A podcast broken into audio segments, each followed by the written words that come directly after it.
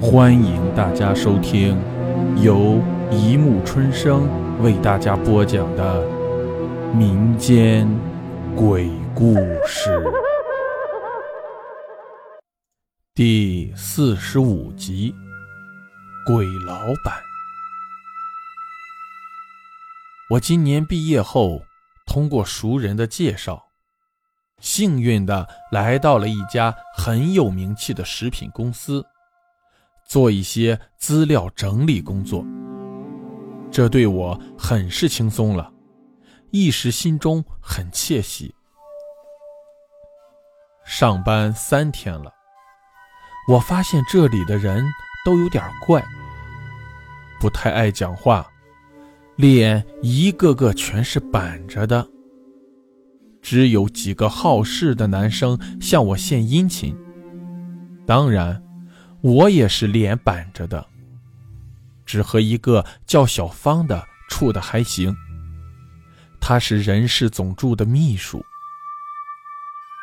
食品公司是做火腿、罐头之类的东西，原材料都是从本市郊区的一家工厂进的，产品远销省内外。公司的办公楼总共九层。地下三层是加工车间，楼上的六层是办公区，而我在第六层总经理区。不过我还没有见过总经理，心中不由有了些惴惴不安。问小芳时，她总是笑笑不说话。后来我也就不问了，心想总是能见到的。第四天，你被解雇了。下班后去人事部结算你的薪水。人事总助冰冷的声音从隔壁的区域传了过来。我悄悄的扭脸。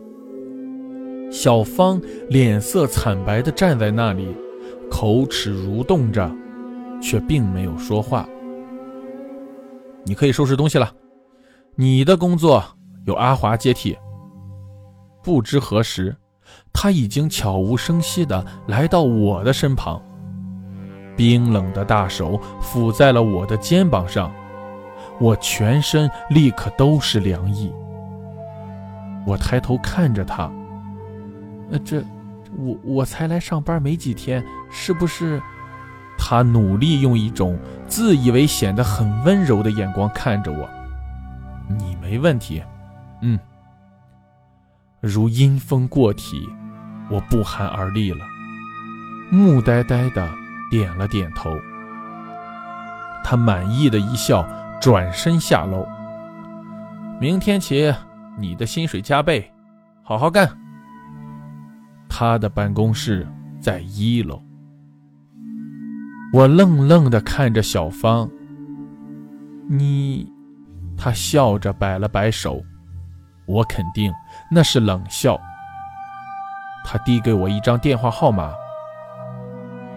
嗯，有空联系。对了，你不是问老板吗？我从没见过，估计也没人见过。他意味深长地看了我一眼，转身下楼了。第二天，我就正式成了总助老谢的秘书。处理往来公文和货单之类的，并不繁琐。地点还在六楼。他，并不和我们一起办公。上班快一个月了，我仍然没有见过老板。会议都是老谢在主持。他经常在下班后约我吃饭，我只是第一次礼貌性的去了。实在是有些怕他，况且老男人，我也并不喜欢。他却并不生气，只是常看着我笑。时间长了，我在电脑资料中发现了一个奇怪的现象：每月至少有十人被辞退，而且都是搬运工，大部分是外地雇员。像小芳这种本地的极少，我有些纳闷了，辞退原因未记载，估计总助老谢那儿有。嗯，和小芳通个电话好了。小芳在吗？什么？失踪一个月了？公司说他回家了吗？我身上瞬间布满了冷汗，似乎有种不祥的感觉。这怎么可能？我决定夜探人事部。人事部在一楼，我已经摸清了规律。保安十二点换岗，中间有十五分钟时间，应该可以。而老谢一般下班以后就回家了。午夜的楼里寂静的要死。一丝声息也没有。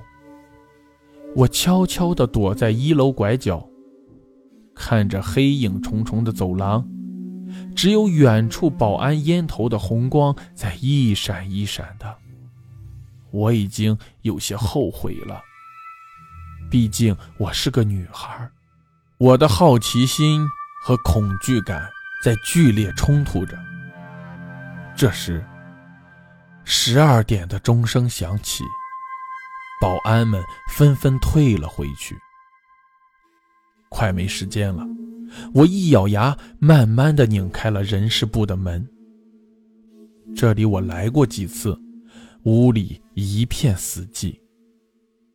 我用小手电照着来到电脑旁，它并没有关，我径直点到了员工搜索栏。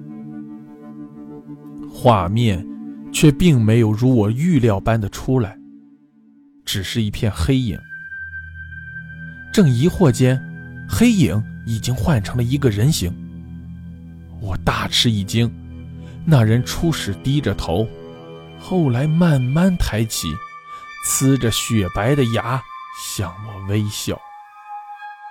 老谢，我几乎不能呼吸了，浑身毛发。炸了起来，大叫一声，向西门边冲了出去。我心中只有一个念头：他是鬼。一个身影妖异的横在了我的身前，我很结实的撞到了他的身上。